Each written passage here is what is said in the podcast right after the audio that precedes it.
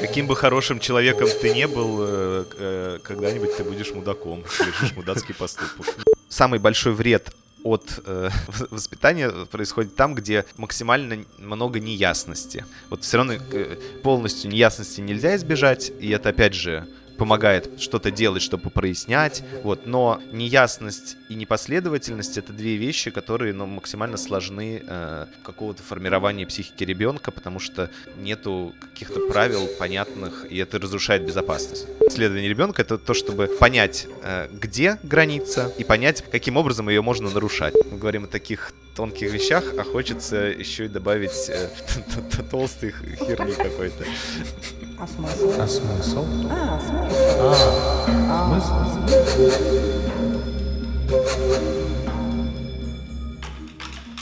Всем привет! Это подкаст «А смысл?»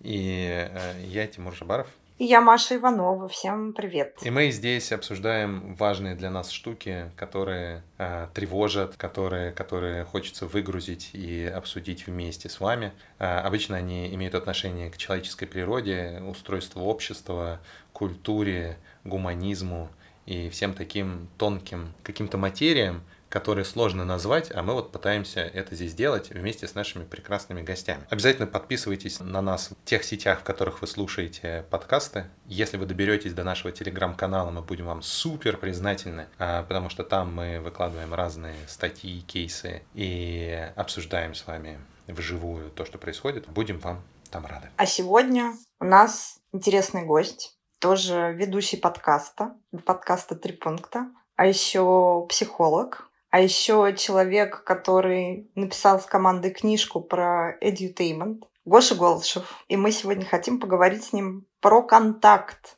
И близость. Про контакт и близость. Привет. Наш контакт уже начался до начала записи, и вот сейчас продолжается, если так можно сказать. Я бы сказал, что наш контакт до записи начался сколько лет назад? Лет восемь?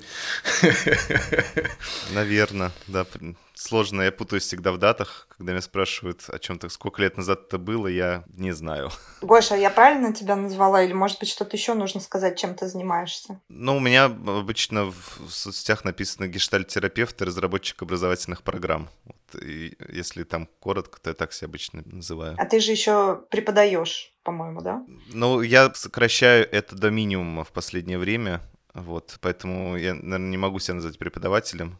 Вот сейчас, да, там были э, классические институты, еще что-то, но что-то я, в общем, это э, идентичность э, от нее устаю, поэтому скорее как-то выборочно появляющийся спикер. Слушай, а ты сказал про, Маша упомянула про гештальт-терапию, и у меня почему-то в моей профанской голове гештальт-терапия глубоко связана с идеей близости и контакта. Это так или я туплю, и ты меня сейчас разубедишь. Ну, надо будет тогда определяться, что такое контакт в понимании гештальтерапии, а, а, потому что в целом э, контакт э, это скорее, мне кажется, среднестатистическим человеком воспринимается как какая-то коммуникация. Вот, то есть мы как-то uh-huh. коммуницируем, вот мы контактируем. Вот, и в этом смысле это не предмет изучения гештальтерапии. Вот, но э, контакт человека с миром — это предмет изучения гештальтерапии. Слушай, а определи, пожалуйста, вот в, в этом смысле контакт, что это такое? Я понимаю, что это типа такое с козырей зашли, отдай определение контакта. Ну, прям супер любопытно, как ты про это думаешь. Ты и та школа, на которую ты опираешься. Ну да, но это вот как раз про то, что относится к преподавательской деятельности. По идее, нужно выдать четкую формулировку, чтобы все такие, а, ну да, вот, э, мы научились только чтобы понимание. Ну, то есть, э, вообще, если так вкратце, то это процесс, да, то есть важно сказать, что контакт — это процесс, а не какая-то какая точка. Вот, это процесс э, осознавания, э, процесс, э, ну, можно еще по-другому сказать, сенсорного восприятия и э, моторной, такой, моторной реакции на какую-то фигуру. Фигуру, может быть, э, что-то привычное для слушателей. Все видели э, вот эту картинку, которая двойственная. Их много вариантов там женщина и дерево, ваза и два человека э, и так далее. Вот как раз э, я что-то в этой картинке вижу, и вдруг вижу, что это ваза. Я осознаю это как вазу, замечаю, ну, у меня есть какая-то реакция, импульс в ответ на это. И вот это вот такой классический эксперимент, что я из среды, у меня появилась фигура, фигура вазы, могла, могла появиться mm-hmm. фигура человека, двух человек, вот, но я выделил для себя, то есть как нечто привлекающее меня, фигуру вазы. Соответственно, я вот эту некоторую фигуру обнаружил, а какие-то другие, соответственно, исключил из своего восприятия, исключил из э, контакта. И вот контакт — это еще важная его характеристика, что это с одной стороны, соприкосновение с чем-то, осознавание чего-то, а с другой стороны, отвержение чего-то. И это одно без другого не бывает. Чтобы с чем-то проконтактировать, я что-то отвергаю. Вот. И вот это важная характеристика, потому что иногда про контакт говорят, что приятное, ну что-то приятное. Я чувствую, как ты со мной контактируешь, мы в контакте, как нечто принимающее, очень такое доброе, хорошее.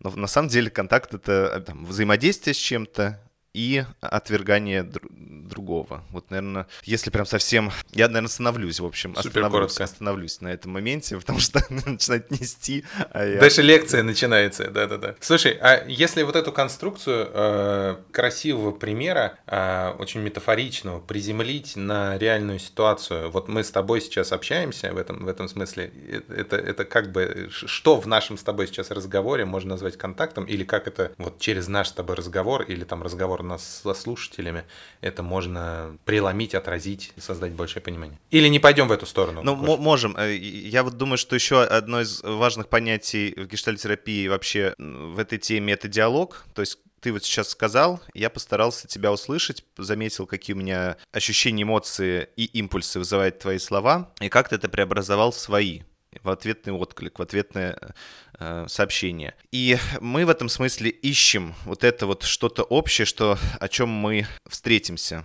Но по большому счету, ты, ну, для меня часть среды, в которой я нахожусь сейчас, но еще там для меня часть среды много чего. Там стул, на котором я сейчас сижу, я могу его заметить, это тоже будет влиять на то, что является для меня фигурой в нашем с тобой разговоре. Представление о том, что нас сейчас после этого, после записи будут слушать люди. Я могу на самом деле, отвечая тебе, сейчас вообще не быть с тобой в контакте. Для меня будет фигурой, а то, что я сейчас скажу, понятно ли слушателям. Uh-huh. И на самом деле, несмотря на то, что у нас будет с тобой вроде бы диалог какой-то, но это не будет являться контактом, потому что ты для меня не являешься фигурой, а я для тебя, допустим, могу сейчас являться фигурой, потому что ты смотришь на меня и пытаешься мне какой-то, конкретно мне, конкретно мне Гоши Голышеву задать э, вопрос, который поможет мне как-то там выразить свою мысль. И для тебя вот это будет фигурой, а для меня будет фигурой, допустим, а понятно ли я говорю для слушателя, я буду представлять какой-то там среднестатистический образ. Угу. И это будет как раз, с одной стороны, моим контактом с этим воображаемым образом, а с другой стороны, прерыванием контакта с тобой. Да, то есть э, это будет такая дефлексия, уклонение от контакта с тобой, но я буду контактировать с чем-то другим. И вот, э, несмотря на то, что наша коммуникация это сейчас вроде бы происходит, ну, визуально все скажут, что они разговаривают.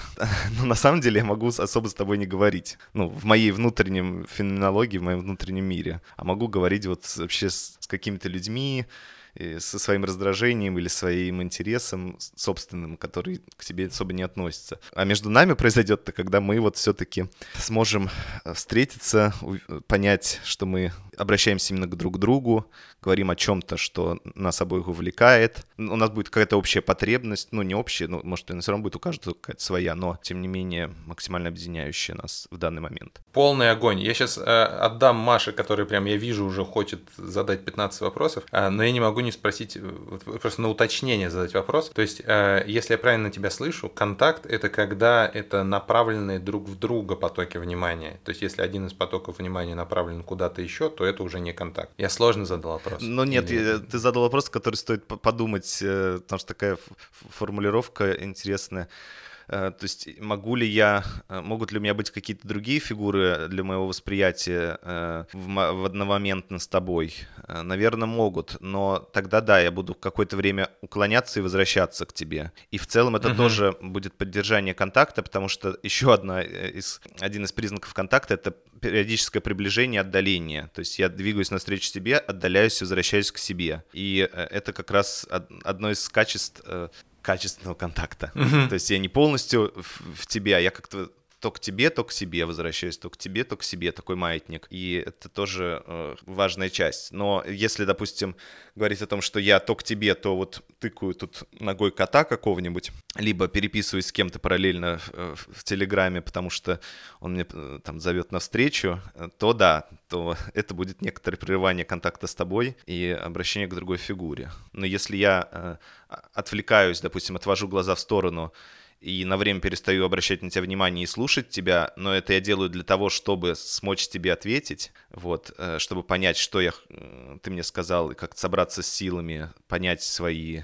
ощущения, чувства и импульсы по отношению к тебе, то да, я в этот момент прекращаю наш контакт, то есть я отдаляюсь, но тем не менее я это делаю для. Ты в моей внутренней психической жизни по-прежнему являешься э, субъектом нашего взаимодействия прям на этом хочется завершить дидактику про контакт, потому что глубже, э, глубже мы точно уйдем в лекцию.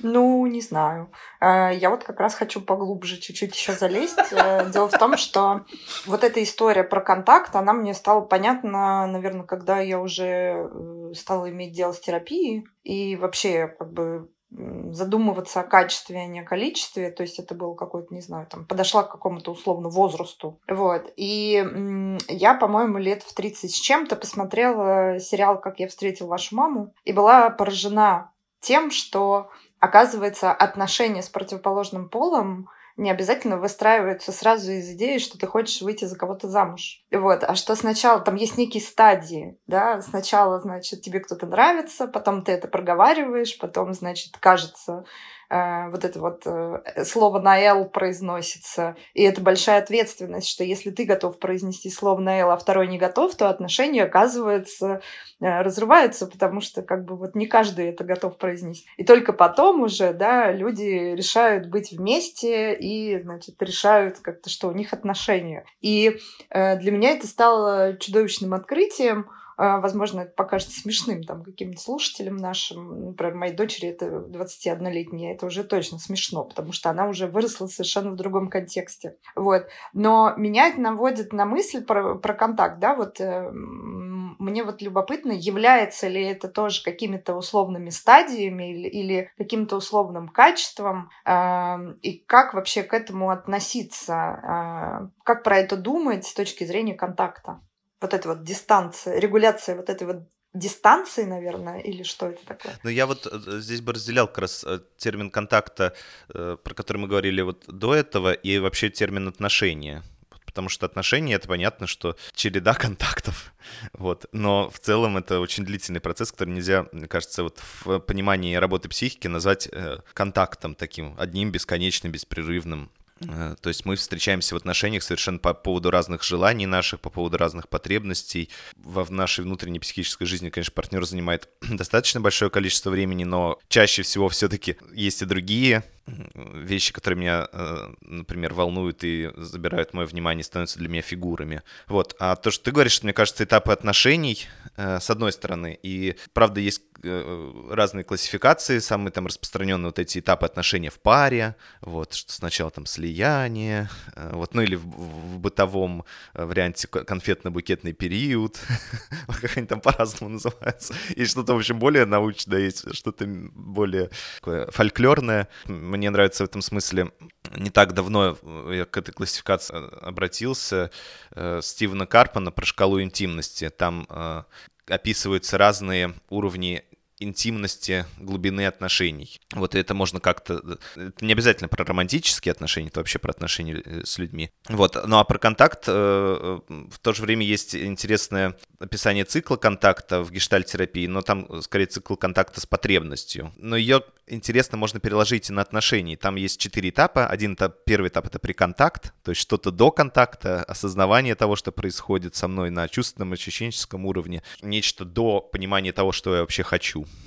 То есть что-то, что я должен из своих ощущений, что-то у меня в животе мурчит, и я не понимаю, что. И я такой начинаю прислушаться, это меня что-то заболело, я что-то не то съел, это аппендицит, это я голоден. То есть еще что-то до понимания, что вообще произошло, что у меня... Э, вот. И потом я как-то из этих ощущений начинаю постепенно э, что-то для себя а, опознавать, осознавать, замечать Там могут быть разные э, баги в этом, но если все идет э, хорошо, то энергия поднимается. Я обычно начинаю замечать, что я все-таки хочу, куда меня импульс растет, и начинаю э, как-то это называть. Я голоден, там у меня появляется какая-то... О, ну все, я голоден. Так, ну надо, значит, как-то подобрать какую-то форму, какое-то действие, как я эту потребность удовлетворю. И вот это второй этап, такое контактирование, где я примериваюсь, выбираю, нахожу подходящую форму. Потом есть этап полного контакта, где я удовлетворяю потребность, там, сорвал с дерева яблоко, потому что прям ждать не могу. Либо дошел до пятерочки, вот, э, потому что есть деньги. Либо пошел к маме, потому что денег нет, она накормила. Вот. Э, ну, в общем, там я уже вот это делаю, что я там... На... И есть постконтакт, некоторые переваривания, ассимиляция, того, что со мной произошло, э, ощущение себя обновленным. То есть у меня эта потребность удовлетворилась ли, не удовлетворилась, либо удовлетворилась частично, какой я после этого, какие у меня новые есть импульсы. То есть некоторое осозна... осмысление произошедшего и м, такое приведение себя в точку покоя и поиск нового интереса, нового вот этого ощущения, которое меня приведет опять к, потреб... к осознаванию потребности. Вот, но если переложить на отношения, тем не менее, вот этот цикл контакта с потребностью, то тоже можно из этого сделать какой-то некоторый вывод, что вообще э, хорошо бы сначала поощущать рядом с человеком. Ну, как-то заметить, какие чувства меня зовут, какие вообще род отношений мне с ним хочется, вообще как, как я себя с ним чувствую, кто это вообще со мной рядом, как мы друг другу, с друг другом соотносимся, какие у нас есть сходства и различия. Потом по по поискать какие-то формы взаимодействия друг с другом, что у нас получается, что нет, какие формы в наших отношениях возможны, а какие нет, потому что партнеры часто жалуются, вот у нас слишком мало общего, либо он настолько прилепился ко мне, что у нас нет вообще каких-то зон самостоятельности. Ну, вот это вот все. Вот как-то поизучать, попримериваться. Потом какой-то full контакт. Ну, в общем, когда уже понятно, форма взаимодействия, понятны правила, понятны какие-то желания друг друга. Потом некоторые осмысления, ну, как некоторые э, завершение какого-то этапа. Кризис одного года. Вот мы так год прожили, сейчас как-то по-другому хочется уже. Мы изменились, отношения изменились, мы изменились, каждый из нас. И вот заново надо как-то вот осознать, что происходит. Вот. Ну и вот таким образом, как будто мы можем двигаться описании длительной дистанции, хотя это вот цикл опыта, это скорее описание более ситуативное, ситуативного процесса. Но тоже можно переложить. Вот, но, э, в общем, я думаю, что это выглядит достаточно утомительным занятием, но, но, честно говоря, это очень естественный процесс, если так же, как естественный процесс э, желания поесть. Uh-huh. Вот, то есть я как-то же об, обнаруживаю его, но есть у меня, допустим, какие-то установки по, по этому. Ну и дальше вот начинается но. Их может быть очень много. Я поняла, что, что происходит. Я, я просто из э, человека из маркетинга, mm-hmm. я занимаюсь продвижением и продажами, и э, комплексом действий вокруг этого я притащила э, вот эту вот классификацию в гештальт и говорю, а вот это так или нет? То есть, с моей точки зрения, ну, то есть я как это видела, почему я назвала это контактом, потому что для меня это про сокращение дистанции, да, про постепенное сокращение дистанции, когда у тебя ну, условно, э, я продажи перекладываю на отношения, прости господи. Прекрасно. То есть вот ты познакомился с человеком, там что-то, что-то вот, э, он, он какой-то сначала холодный, вот, потом, значит, у вас нашлись какие-то э, пересечения областей интересов, да, он становится теплым, вот, и потом он становится, прости господи, ледом, Вот. И как, как будто я хочу это наложить. Но я поняла, да, что есть некая разница, и что контакт это в целом немножечко другое. Вот. Хотя это любопытно, потому что вот история про дистанцию, она такая тоже интересная. Ну, то есть, во-первых, э, тоже в какой-то момент для меня стало открытием, что вот эту дистанцию с человеком э, нужно сокращать постепенно. У меня было такое свойство прыгать сразу в качественный такой сутевой контакт. И я некоторых людей этим немножко пугало. Ну, потому что я смотрю, да, понимаю, вижу суть, э, а я еще как высокочувствительный человек, я как бы сразу к сути перехожу. А там не все готовы, как бы, и не все сразу, в общем, готовы открываться и смотрят на меня как на нападающего, на агрессора такого. А я же такая милая, я же такая классная, в смысле, ну а чё? Чё такого-то? Я не понимаю. Боже, вот. это э, отлично. Или история... А человек на той стороне такой, воу-воу-воу, нормально же общались-то только что, что начинаешь-то? Да, да, да. А мне кажется, это отличная перекладка на отношения. Сейчас у меня есть э, тоже мысль на то, что ты говоришь. Да. Да, и я закончу мысль тем, что, ну, то есть для меня, видимо, это не про контакт, а про дистанцию и про то, что ты управляешь э, вот этой вот дистанцией, даже если тебе, ну, не превращаешься вот в этого щеночка, который настолько рад другому человеку, что вот он лезет в лицо, облизывать, вот это вот все. Ну, если ты видишь, ну, то есть э, ты видишь, что человек с другой стороны не очень к этому готов, и нужно совершить какой-то, если ты правда с ним что-то хочешь вместе, то нужно совершить какое-то количество действий, действий по установлению там, доверия э, к себе же самому, да, если ты понимаешь, что как-то вам вот по пути, и, и, или уважаешь человека не хотеть э, вообще это доверие и вообще вот это вот сокращение дистанции и вот это вот типа тихо-тихо, стойте там, про дистанцию это вообще. Ну да, я подумал просто, что как раз-таки даже в этой э, маркетинговой метафоре тоже есть момент того, как вот человек стал лидом, или компания стала, э, стал э, клиентом, допустим, э, твоим, но после того, как случился какой-то проект, что-то происходит. То есть вы как-то должны суметь отлепиться друг от друга, отойти, заметить, как этот компания, твой заказчик или клиент должны заметить, что у них изменилось качественно, что, что с ними произошло, как они вообще с этим э, дальше жить собираются, и, может быть, сформировать новый какой-то интерес. И ты, по идее, должна отойти, ну, не должна, конечно, но хорошо бы, э, чтобы заметить, как прошел проект, э, что там удалось с этим, что не удалось, что, может быть, хочется еще, или вообще теперь никогда больше не хочется, сделали и до свидания. Вот, и дальше есть возможность для новой встречи, вот, ну, либо нет. А, а есть же, как раз, мне кажется, в моем опыте предпринимательском тоже желание, все, мы настолько классно, ну вот кажется, что-то прошло, теперь надо с этим по-горяченькому штамповать, в общем, проекты, пока... И потом это оказывается, что все вот в этот, э, на такой эйфории настолько слились, что через год обнаружишь, что куча бюджета потрачена непонятно куда. Мы, натвори... а мы со своей стороны натворили каких-то действий тоже хаотичных, и потом наступает какое-то горькое разочарование, что люди, в общем, лучше нам не видеться какое-то время. Вот, или вообще. Сделать паузу. Столько стыда и разочарования, что, в общем, компании перестают быть партнерами и ищут кого-то поспокойнее, с кем меньше возникает такой эйфории. Поэтому, мне кажется, тоже это может быть похожим на отношения. Э, Маша, он начала с э, «Как я встретил вашу маму», а, а я вспомнил почему-то есть сериал «This is Us», это мы, и он целиком про отношения там внутри семьи, разных поколений, разных, в общем, людей. И вот это вот все. И я на них смотрел, мы с женой в какой-то момент посчитали, что это такая библия функциональной семьи. Не в том смысле, что там все классные, и все происходит хорошо, и все такое сладко-розовое, там туча каких-то проблем, но тот способ, которым они справляются с этими проблемами, э, с уважением каких-то своих и чужих границ, с признанием какого-то там собственного собственного и вообще мирового не, вообще не идеальности э, собственной мировой. Они используют какие-то инструменты в обычной жизни, там, типа э, справление там, с собственным гневом или с контактом, или там с чем-то еще. Ты смотришь и думаешь, блин, я хочу, в общем, также, пожалуйста, отгрузите мне. Я вот думаю, а как давно вообще история про такую психологическую норму про, про то, а как надо бы, а как вообще здорово. Как давно это вообще в нашей жизни, Гоша? А, а спрашиваю я это не потому, что мне сам, сама дата интересна, а как так вообще, блин, вышло, что, как Маша говорит, ее 21-летняя прекрасная Алина Э, у нее как бы нет вопросиков про вот это вот э, стадии, а мы оказались в свои 30, 40, 50 лет в, какой-то в каком-то диапазоне, когда для нас это новость, э, и как бы, о господи, как это вообще происходит, почему так? Что фундаментально изменилось? Мой первый момент, ответ был немножко шуточный для психологов. С появлением первой психологической лаборатории исследовательской там у Вильгельма Вунта Э, это все студенты-психологи знают еще с каких-то первых курсов института. Во второй половине 19 века она появилась.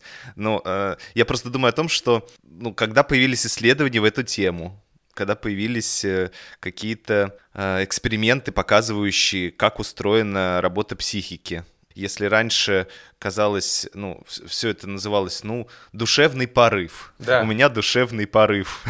душевный порыв расцеловать другого человека, душевный порыв э, дать другому человеку по морде. Ну, душа запросила. То сейчас мы как-то можем это назвать, что на самом деле это там был, ну, хотя бы э, в терминах, известных всем слушателям, там, что это был эффект. Вот, и, и что эффект был вызван каким-то триггером из детства, значит, с какими-то немножко шаблонами, но просто чтобы тоже понимать, вот. Или что это семейная модель поведенческая, развернута, то, как разворачивать, так разворачивается между нами семейный миф, который передается из поколения в поколение в моей семье. Uh-huh. Вот. Э, ну, то есть сейчас это как-то уже описано за счет как раз исследований. Я думаю, что а исследования развиваются, а э, если перекинуться на другие, э, мне вот другие сферы, мне в там, 20 лет делали операцию по удалению грыжи и делали, в общем, там шрам такой у меня шрам такой сантиметров 5-6. А сейчас, оказывается, прокалывают маленькую дырочку. И люди вообще там не страдают, как я, с разрезанной кожей. Ну, то есть вот, вот так же, мне кажется, и здесь. Вот что, к сожалению, мы не живем пока в мире, в который мы живем во многом на переходном этапе с точки зрения развития психологии, мне кажется. Слушай, а как ты думаешь, в этом, в этом смысле если читать там какие-то философские книжки, написанные 100, 200, тысячи лет назад, в которых написаны очень умные мысли, и они как бы написаны и ты такой смотришь на мир вокруг и думаешь, господи, ну все написано, ну сделайте, пожалуйста, ну можно, пожалуйста, этот э, моральный императив, чтобы он вот, можно, пожалуйста, думать головой перед тем, как делать, а тут же стойки, ну в общем, ну то есть, как будто бы философских концепций, на которые можно да. было бы опереться и жить вообще жизнь более счастливо, достаточно, имплементируйте, пожалуйста, массово. И я вот думаю, а не, даже не думаю, а меня страшит, что а, а вдруг с психологической грамотностью и всеми этими прекрасными исследованиями, которые, конечно же, жизнь отдельных людей, микросообществ, нас с тобой, с Машей, ну и вообще какого-то количества людей в мире, качество этой жизни сильно улучшает за счет того, что нам какие-то внутренние чужие процессы становятся более понятными. Насколько, как ты думаешь, это знание может стать массовым, готово стать массовым? И будет ли это в ближайшую тысячу лет, э, как это происходит с какими-то философскими концепциями, на которые мы почему-то как общество отказываемся массово опираться. Э, что ты про это думаешь? А можно я сначала скажу, что я про это думаю? Я даю тебе время, Гош. Спасибо. Э, дело в том, что ну, я тоже как человек, э, человек-фанат э, психологической грамотности замечаю следующее, что есть некое развитие трендов. А, вот э, в 2014 году, когда у меня была, как я теперь понимаю, депрессия, на несколько месяцев. И когда мне предлагали пойти к психотерапевту, мне казалось, что это вообще стыдно, недостойно, что так не должно быть, я должна сама справляться, что я типа слабак. Я тоже какое-то время, как я потом уже поняла, исповедовала некую философию стойков, э, что это безответственно. То есть у меня как бы было убеждение, что это безответственно. Теперь у меня убеждение вот в 2023 году после скольки-то там лет терапии, что безответственно не, не быть функциональной, когда вот у тебя под рукой есть э, инструментарий, да, и ты просто не знаком с этим инструментарием. То есть у меня как бы ровно противоположная история. Но это как бы на моем опыте. А что я вижу, например, э, во внешнем мире, я вижу э, огромное количество лабораторий в университетах, которые изучают все более и более тонкие аспекты мозга, э, исследования, которые они публикуют, э, какое-то количество опинион-лидеров, ну не знаю, там психиатры, психотерапевты, которые ведут свои собственные там блоги и каналы, где, ну, научно, я не очень люблю эзотериков, которые публикуют эти результаты исследований, как-то развиваются там и так далее. Сервисы, опять-таки, все эти ясно, альтер и прочее, прочее, да, э, и э, если я тут интересовалась mental health, э, рынком mental health и количеством инвестиций в мире на эту тему, и там эта история неуклонно растет. То есть каждый год все больше и больше денег вкладывается в mental health. И тут моя любимая, сейчас не кидай только в меня ничем, да, моя любимая история про Инглхарта и исследование ценностей. То есть вот эти вот культуры, которые уже могут себе позволить э, с точки зрения экономической безопасности заботиться о качестве жизни, они как бы это все больше и больше впитывают. Понятно, что когда тебе нужно, не знаю, там, принимать быстренькие решения, чтобы остаться в физической безопасности, тебе не до качества контакта. Ты как бы схлопываешься и как бы выживанием занимаешься. И да, сейчас есть какая-то в эту сторону откат, мне кажется, но опять-таки я убеждена, что его нет э, ну, что это не, не наступление архаики, ну, вот как мы говорили в предыдущем нашем подкасте про образование. Это скорее там некое замедление для того, что... Но, но это невозможно прокрутить назад. Вот, то есть э, вот я по этим э, характеристикам, ну, соответственно, альтер, клиенты, он работает над тем, чтобы психотерапия стала доступной. Вот у Ясно есть э, подкаст на YouTube, и там обсуждается, а вот с этим мне к психиатру или к психотерапевту, и я тут мучила на эту тему тоже своего нейропсихолога знакомого, а вот если у меня вот так, то это к какому специалисту? То есть я уже не просто слышу себя, а я начинаю задумываться, как это обработать и какие найти инструменты. И это как инструмент входит в жизнь и меняет, как мне кажется, культуру культуру и этику общения. То есть уже там что-то становится недопустимым. Там отсутствие вот этого вот то, что я ненавидела когда-то, четыре, четыре аспекта ненасильственного общения, да, вот это выстраивание сообщения по четырехчастной структуре. Раньше мне это казалось полным идиотизмом вообще, и просто чуть ли не робот, как будто бы ты в этот момент становишься, да, но по факту оказывается, что это вросло в культуру, вросло в норму. Понятно, что в каком-то сегменте, но как будто это расширяется. Вот, у меня такое мнение, Гоша, ты что думаешь? Наслаждался вашими размышлениями. Э, и думал, а чем я могу их как-то со своей стороны дополнить, то что в целом думаю, что классные мысли Тимур, классные мысли Маша, действительно. Вот. Э, у меня было два таких размышления. Первое про то, что, собственно, про тренды. И действительно, очень много чего раскручивается из даже классных исследований в достаточно странную дичь, например, в последнее время я э, задумываюсь о том, про воспитание детей. Очень много странных историй, которые лишь поддерживают невроз детский uh-huh. э, там, или невроз семейный чтобы не быть голословным. А, ну, в общем, очень сильно путаются возрастные нормы, ну, возрастные ур... Э, особенности развития психики ребенка и к чему э, он готов, к чему не готов. И родители ведут себя, допустим, с двухлетними детьми так, как надо вести себя с шестилетними, ну или там с пятилетними. И вроде бы разницы, э, ну, и там дошкольник, и там. И там он еще расторможенный достаточно, и здесь тоже. Но это сильно две большие разницы, как вы понимаете, в этом возрасте. Там ребеночку там в два года предлагают э, какие-то э, формулировки от родителей, которые должны быть обращены к ребенку с более развитой даже там э, нервной системой или с более развитым мозгом, э, не говоря уже об опыте психическом, вот, ну и так далее, да, то есть вот э, здесь много вот этих нюансов возникает, и это тоже говорится, ну это психологи же говорят, что ребенку надо объяснять все.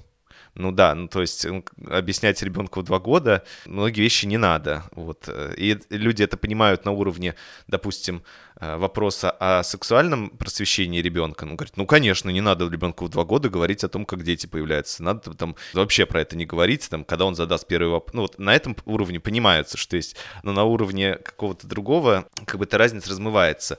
Э, вот э, это вот первый был мой посыл к тому, что даже несмотря на то, что очень много исследований и всяких трактатов про это написано, индивидуальное восприятие человека творит э, феноменальные вещи и перерабатывает информацию э, просто иногда уникальным образом, который потом кажется, что это было. Но а, и человек говорит, так я же э, говорю своему мужу очень не, нежно, и я, э, я посланием. Ты говоришь, да. Она говорит, я знаю, что это такое. Ну да, да, знаешь. А можешь показать, как ты это делаешь? И вот здесь все становится ясно, что там просто нежный голос, но, но в глазах просто там... Э, Сталь.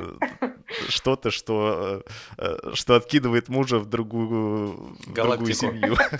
Или в другую семью.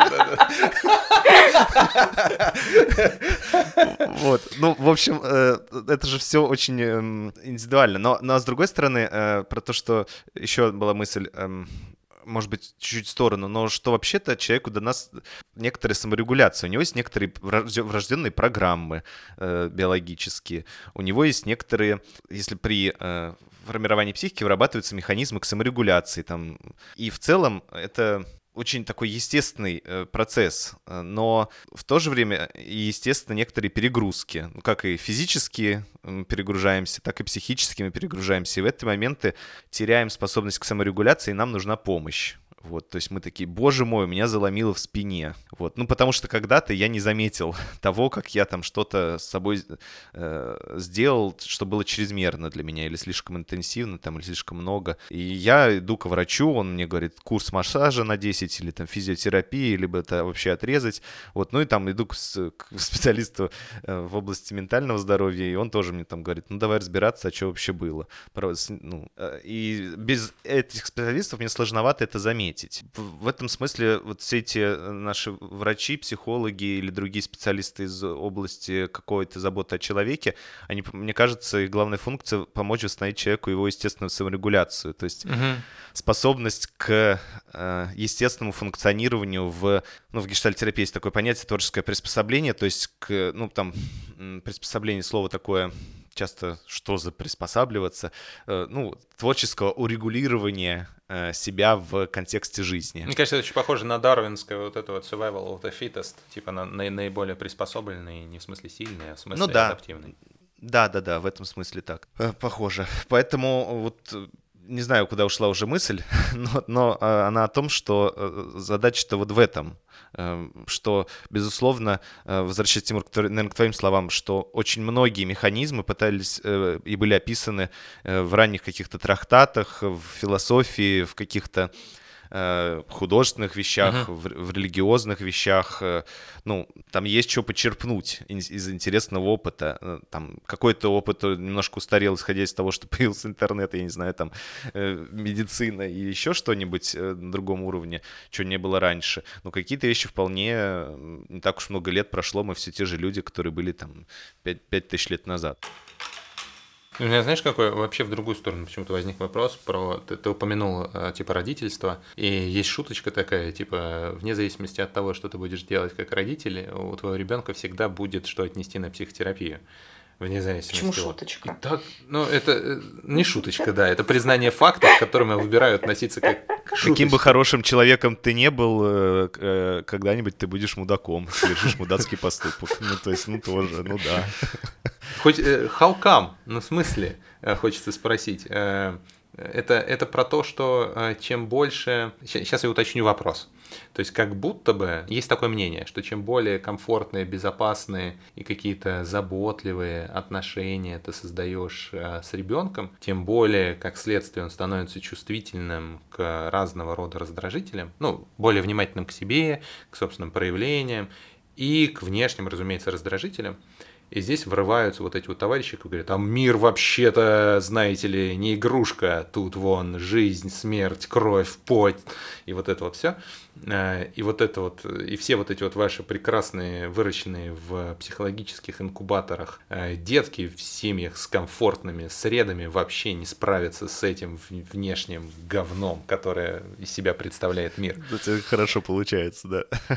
Я стараюсь накручивать, да, драматизм ситуации. С одной стороны, в это не верю, ну, потому что э, в, мо- в моем опыте и в моем представлении э, человек, который научается опираться на себя, он как будто бы умеет выстраивать психологические границы, вот это вот все, и как-то более, более спокойно в мире как будто бы, может быть, навигировать. А, а с другой стороны, вся история про психологию и про коммуникацию и вот про все, что мы с вами обсуждаем, оно как бы имеет смысл э, в мире, в котором не рубают шашками потому что как, ну, ну, как бы оно все как бы применимо к ненасильственному контексту. То есть до тех пор, пока морда не начали бить, до тех пор, пока коктейли Молотова не начали кидать, до тех пор, пока на кол не начали сажать, ну и там куда еще дальше, откатывать в прошлое, как, какие там еще супер страшные были. Да. Какое а, прошлое. Да, какое, какое, какое унылое да, человеческое прошлое. Резюмируя вопрос, с одной стороны, а, все вот эти вот психологически важные штуки, они делают человека более чувствительным, и это как будто бы хорошо, потому что он становится более внимательным, адаптивным, но с другой стороны, он становится более внимательным, адаптивным, и это применимо к очень специальному контексту, в котором тебе такая чувствительность и такая тонкокожесть, кажется, Э, становится фичей, а не багом. Ну, как бы толстая кожа, она же неспроста отрастала раньше, она отрастала для того, чтобы можно было выжить. А что в этой связи ты думаешь? Насколько а, психо... фокус, фокус на внутренней устойчивости, психологизме и способности без насилия решать вопросики а, является а, таким аспектом, который скорее а, в сторону фитост продвигает нашего ребенка, наших детей. Гоша, можно я украду тоже ага, время? Давай, давай, давай. Немножко. Я не могу. Но Тимур такие вопросы задает. Мне очень хочется откликнуться. Давай. Но у меня задачка такая, задавать вопросы, чтобы это да, хотелось да. откликнуться. Ну. Во-первых, мне кажется, очень важно понимать, что когда ты выстраиваешь э, отношения с ребенком таким образом, чтобы в нем рос субъект, да, росла вот эта самая субъектность, рос, росла вот эта вот личность. Ты для этого создаешь не только ему комфорт, то есть, э, больше того, а, когда ты перес... как это? перестарываешься? Перебарщиваешь. Когда ты слишком стараешься, да, когда ты слишком стараешься складываешься. создать ему безопасность, э, это не то, что нужно для развития субъектности. То есть в какой-то момент э, ребенок тебе в целом я уверен, что ты так и делаешь, просто ну, как бы если разворачивать. В какой-то момент у ребенка есть потребность пойти и что-то поделать самому. И вот эти вот моменты, они как раз сигнализируют о том, что ага, он готов, типа вот тут ему не надо уже тебя да, как я люблю рассказывать, там, свой переход своей дочери в переходный возраст я заметила тогда, когда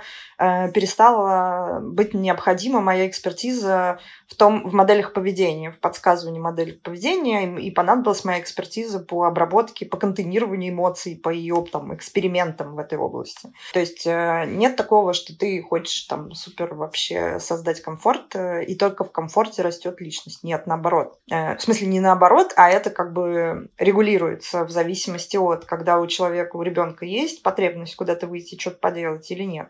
Это во-первых. Во-вторых, важно понимать про модели поведения. Ну, то есть ты как будто бы разворачиваешь ему инструментарий. И это чуть попозже, ну, то есть вот если говорить про Карима, да, которому сколько сейчас, шесть? Шесть. Вот, э, да, и чуть попозже, когда вот начинается вот эта вот активная социализация уже самостоятельно, без твоего участия, когда у тебя нет возможности сопроводить, как будто есть какой-то набор э, моделей, которые подросток там начинает использовать во взаимодействии с такими, с такими, с такими, и когда он приходит и задает тебе вопрос, вот ты как будто эти модели можешь продемонстрировать. Я, например, тоже как будто бы придерживаюсь там не насилия, насильственного способа коммуникации, хотя тоже не сразу к этому пришла. Но, например, однажды там в неком бюрократическом учреждении моя дочь там наблюдала меня в таком аффекте, Э, когда я на повышенных тонах э, сообщала руководителю МФЦ, значит, что ему нужно сделать, чтобы он взял ответственность за происходящее. По-русски вот, говоря, ты просто орала на сотрудника. Орала на сотрудника, да, дурниной. Я вообще редко так делаю, просто потому что мне даже... Ну, в общем, вот. Но это оказалось действенно и сработало. И как бы я продемонстрировала собой некую модель, да, и мне даже не было стыдно или, может быть, было, но как-то мы это обсудили. Вот, то есть как будто бы это да, набор... но бонусы от ситуации были опра... компенсирующие чувство стыда. Да, и так далее. Вот. А, и действительно, есть среда более жесткая, в которой вот так, и есть среда более мягкая, в которой вот так.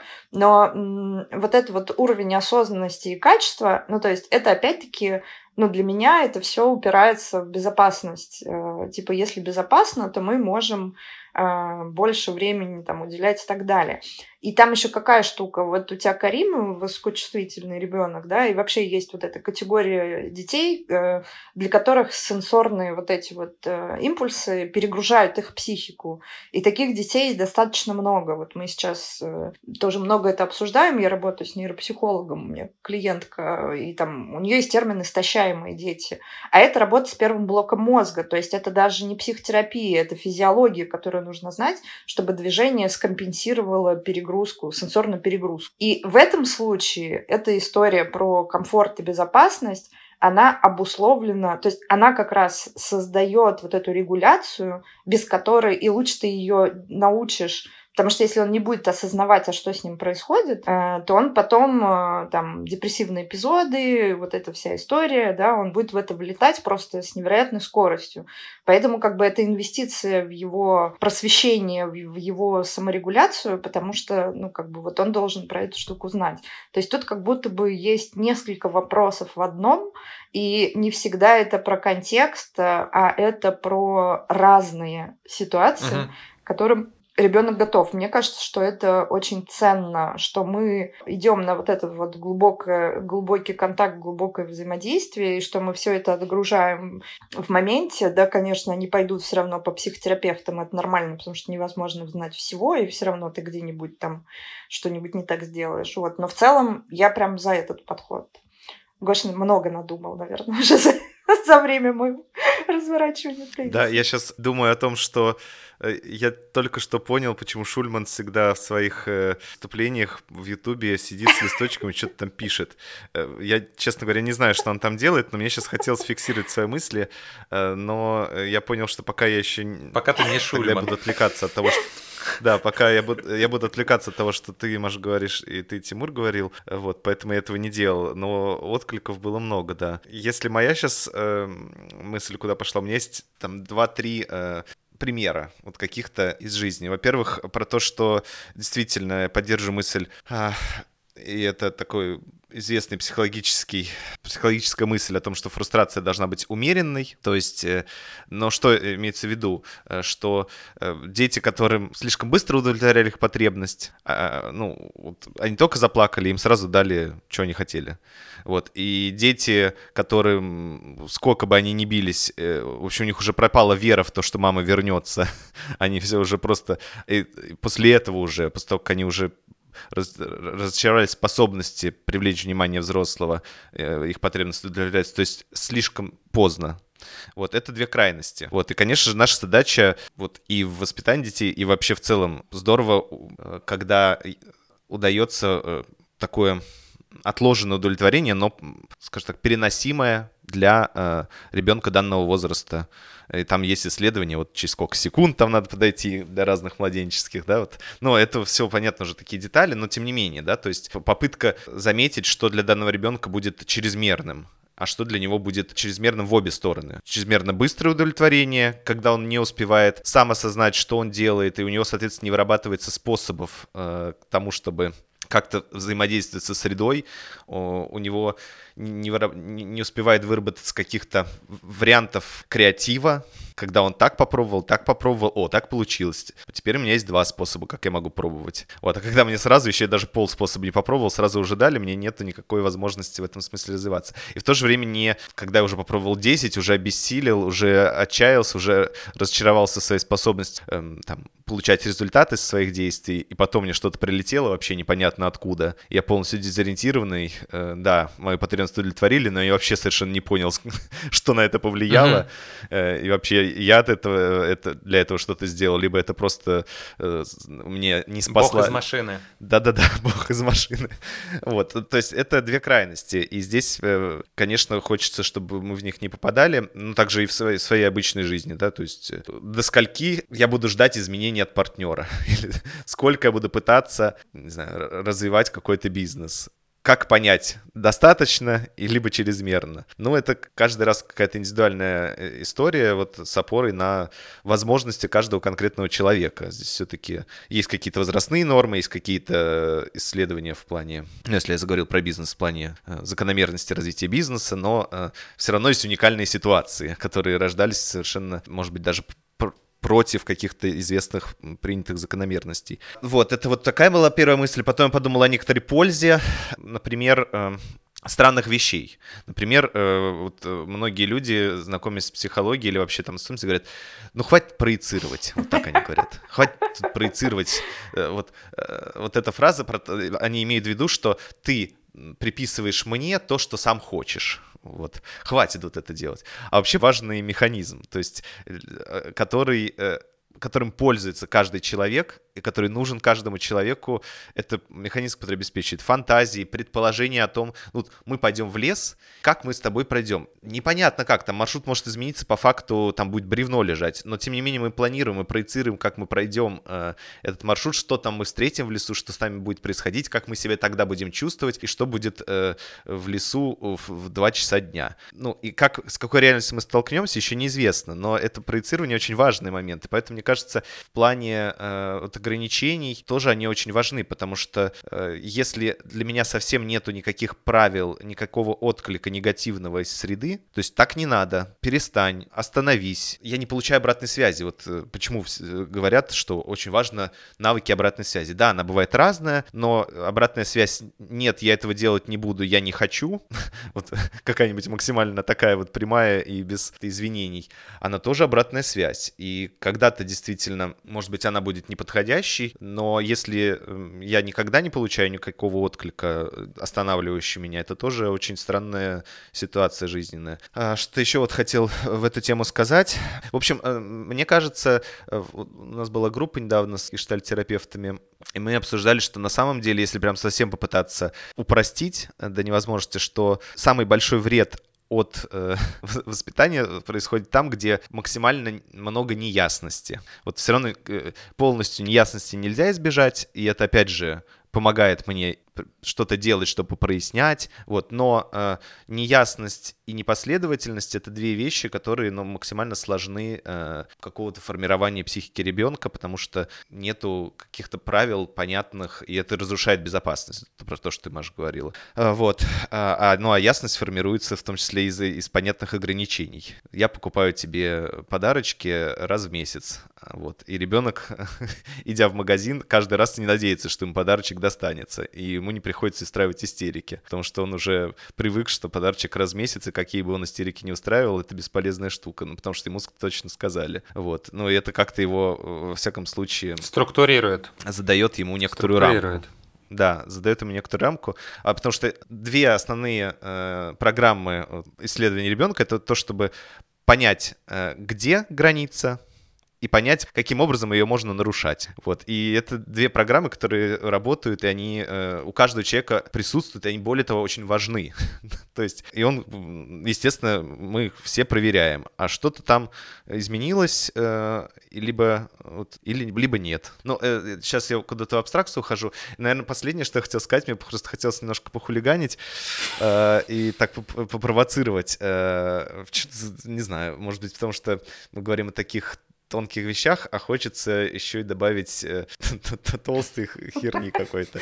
Ну вот э, я про то, что вот э, с одной стороны мы говорим о том, что вот есть человек с его желаниями, с его потребностями, а с другой стороны человек очень сильно зависит от среды. Это вот про то, что мы говорили, что вот вырастили ребенка в одних условиях, он оказался в других, или человек там рос, долгое время был в одних условиях, потом оказался в других, и там он не приспособлен. Но так это как раз и есть задача, на самом деле, психического развития бесконечная. Нельзя стать совершенным в этом смысле. Но э, иметь возможность гибкой адаптации. То есть одно дело, я развиваю спокойствие на вершине горы, где у меня есть э, только мудрый наставник и орел, а другое дело, я спустился э, в деревню, где старый дед сказал, что тут пошел отседовать, что тут сходишь тут вообще. И вот вся моя осознанность и миролюбие, и человеколюбие в момент раздавлено, потому что я был не готов к этому.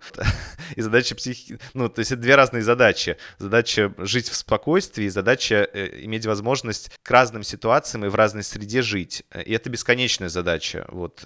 И действительно, в каких-то моментах и ситуациях я чувствую себя спокойнее, в каких-то более напряженным, бесконечно, и невозможно это исключить. Но и вообще, э, мне нравится идея, что все потребности возникают извне, вот, вообще-то. Потому что понятно, что я, может быть, есть организмические потребности какие-то, но их э, я захотел есть, но вот дальше вопрос моего желания. То есть я, конечно, почувствовал голод. Мое желание уже не принадлежит мне. В полной мере, потому что есть маркетинг, который говорит о том, что с утра надо есть кашки для полезного питания, вот, и там это уже не совсем мое желание. Есть, э, или там я захотел э, там, с кем-то пообщаться, но есть какие-то правила, и я думаю, ну, вот нужно каким-то образом это организовать. То есть это уже не совсем то, что я э, хотел изначально. И то есть даже у меня нет представления, как я на самом деле хочу. У меня есть какой-то вроде импульс, а дальше это все очень сильно зависит от среды. У меня, может быть, какие-то каких-то вариантов, как это сделать, вообще даже нету на уровне восприятия. То есть я никогда к этому не приду. А там Маша Иванова, которая живет в другой среде, она вот э, для нее совершенно нормально то, о чем я даже вообще не подумаю. А если бы я жил в среде, где живет Маша Иванова, я, может быть, тоже так с удовольствием делал. И считал бы это своим выбором.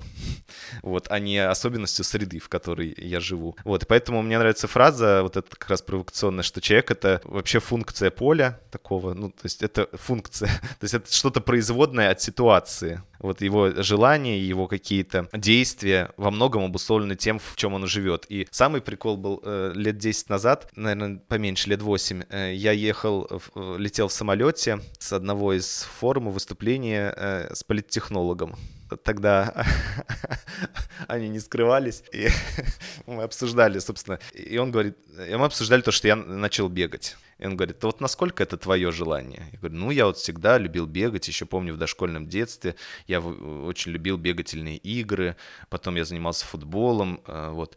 Он говорит, ну а сейчас-то ты почему начал бегать спустя столько лет? Я говорю, ну, не знаю, как-то показалось, что это... Ну и мы начали раскручивать, что как раз там за два годика активно начал продвигаться на экранинг. На экранинг, какие-то фор... Сказать, ну, в общем, да, да. да, и я понимаю, что на самом деле, конечно, есть некоторые, возможно, биологические задатки того, что я люблю бегать. Не знаю, там определенный тип нервной системы, склонность к такому типу нагрузок. Э, есть социальные какие-то мой опыт, то есть какие-то окружения, которые сформировали мою любовь к бегательным играм, какие-то люди, среда, в которых футбол был моден, либо там интересен, либо просто играли в футбол, и мне вот это было проще. Вот, но есть и текущая, блин, ситуация, которая сформирована контекстом моей среды. Вот, если бы я, условно, жил, может быть, в Дагестане, я бы, может, боролся, а не бегал. И совершенно думал, что это естественно для меня времяпрепровождение. Конечно, я хочу бороться. Вот.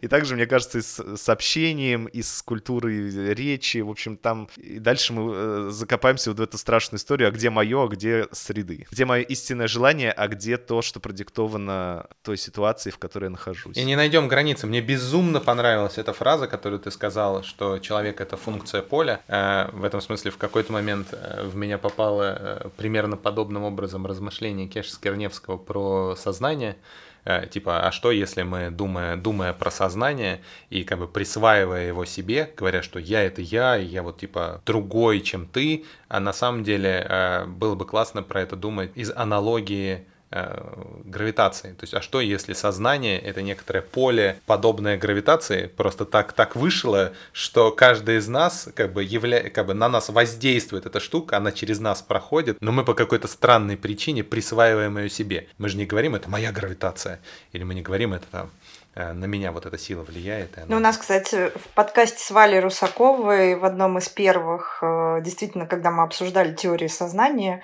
как к этому относятся разные научные школы. И вот Валя очень любит эту историю про, про теорию поля и что это все на, на самом деле оно вот такое. Вот это есть такая теория, давайте так.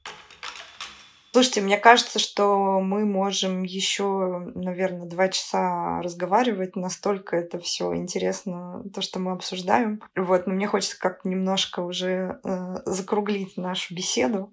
Вот, и если мы возвращаем... То есть что вообще хочется мне сказать? Я вот, например, мы же начали с контакта, плавно расширившись до качества общения в разных, э, в разных жизненных ситуациях, как будто бы.